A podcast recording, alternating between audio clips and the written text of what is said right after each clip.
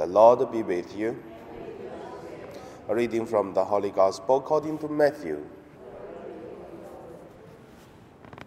The disciples of John the Baptist came to Jesus saying, Why do we and the Pharisees fast often, but your disciples do not fast?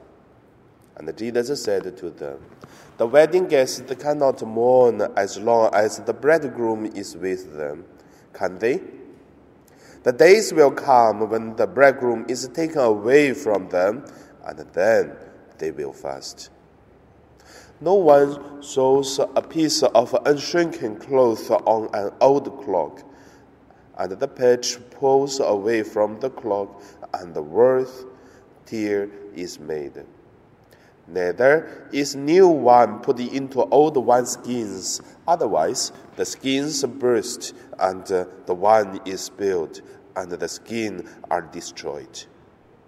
But the new wine is put into fresh wineskins, and uh, so both are preserved. The Gospel of the Lord.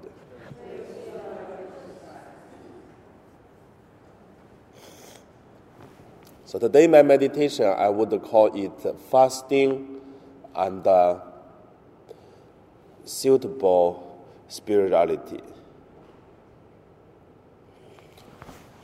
First, let us look at uh, fasting. Jesus did not give up fasting, this practice of uh, spiritual exercise, because Jesus was fasting for four day, uh, 40 days in the desert place. So, Jesus choosing 12 disciples he was fasting and praying in the desert whole night. So Jesus always do fast uh, this practice, but uh, does this fasting help? I believe do. It does help. For example, in today's gospel, the John the Baptist disciples come to Jesus and said, We and the Pharisees used to fast, but why your disciples doesn't? Look at the disciples of uh, John the Baptist. They are strong. They have rules. They have really very good life, holy life. So first, it is one thing helpful. And not only for Jesus' time, even today, the church still requests us to fast. And also in other religions, we also have the same or similar uh, practice. So fast, it is something good. And Jesus did not deny that. So that's the first point. Oh, end of the point I want to say, sometimes for uh, drive out the evil spirits, have to fast. The second point is fasting and also uh, suitable spirituality. In today's gospel, we can see that John Baptist the disciples come to Jesus. They only wondering. They are not like uh, Pharisees and try to put the trials of on Jesus so that he will do he will do some mistake so that uh, they can catch him. So it's not, they don't have any bad ideas. They're only wondering why like that. So Jesus give them answer is quite clear. The, the bridegroom is not taken away, so now it is not the time for mourn. And also didn't give the another explain says uh, about uh, this uh, cloth. And so, and shrinking clothes on an old cloak, it shouldn't. A new clothes should put uh, on the new. And also use the one to say the new one skin put in the new one, and then the old one put in the old one skin. So don't uh, mixed or upside down, so that uh, it will be destroyed. So for all this uh, example or explanation, what Jesus wants to say is there is uh, good things. There is also another good things. But the two good things doesn't mean uh, helpful in some particular time. So, not uh, only in the religious practice, we also can see whatever in the government or in one person's life, it is the same. Do you continue doing something like uh, 30 years ago? I remember I was uh, really enjoy of playing the computer games online. That was an amazing time. I was thinking I really like it that time. And also that time is um, just a half a year before my ordination. So I was really enjoy playing game in the, in the seminary. But nowadays, if you put a computer, put a, a, game, I even don't have time, even never think about. I can't feel the joy. Because during the student time, you really have a lot of free time to play. And then not only today we don't have time to play, but you're not interested anymore. Why? First, interesting. Second is people grow. So, as one government or one country doing policies, it is the same.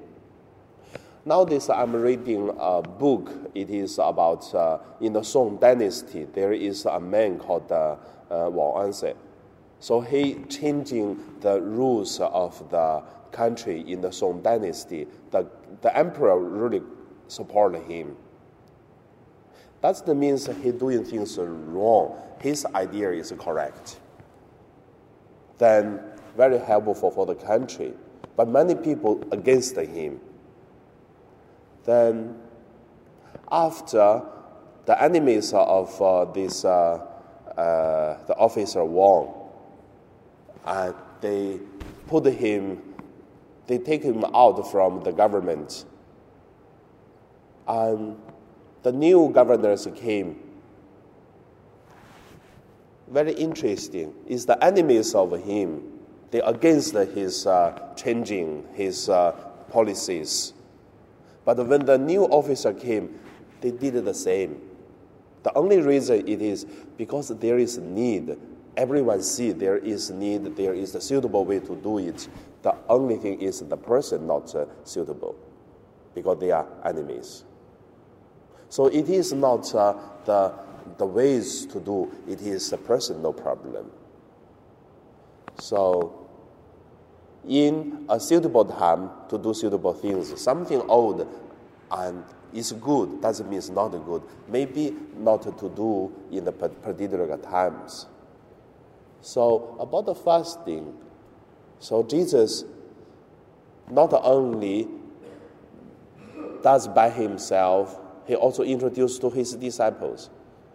And also, Jesus have his new ideas, understandings, and give to his disciples. But they did not learn yet. They did not understand yet. That is why they are really joyful. But at the same time, Jesus was really upset.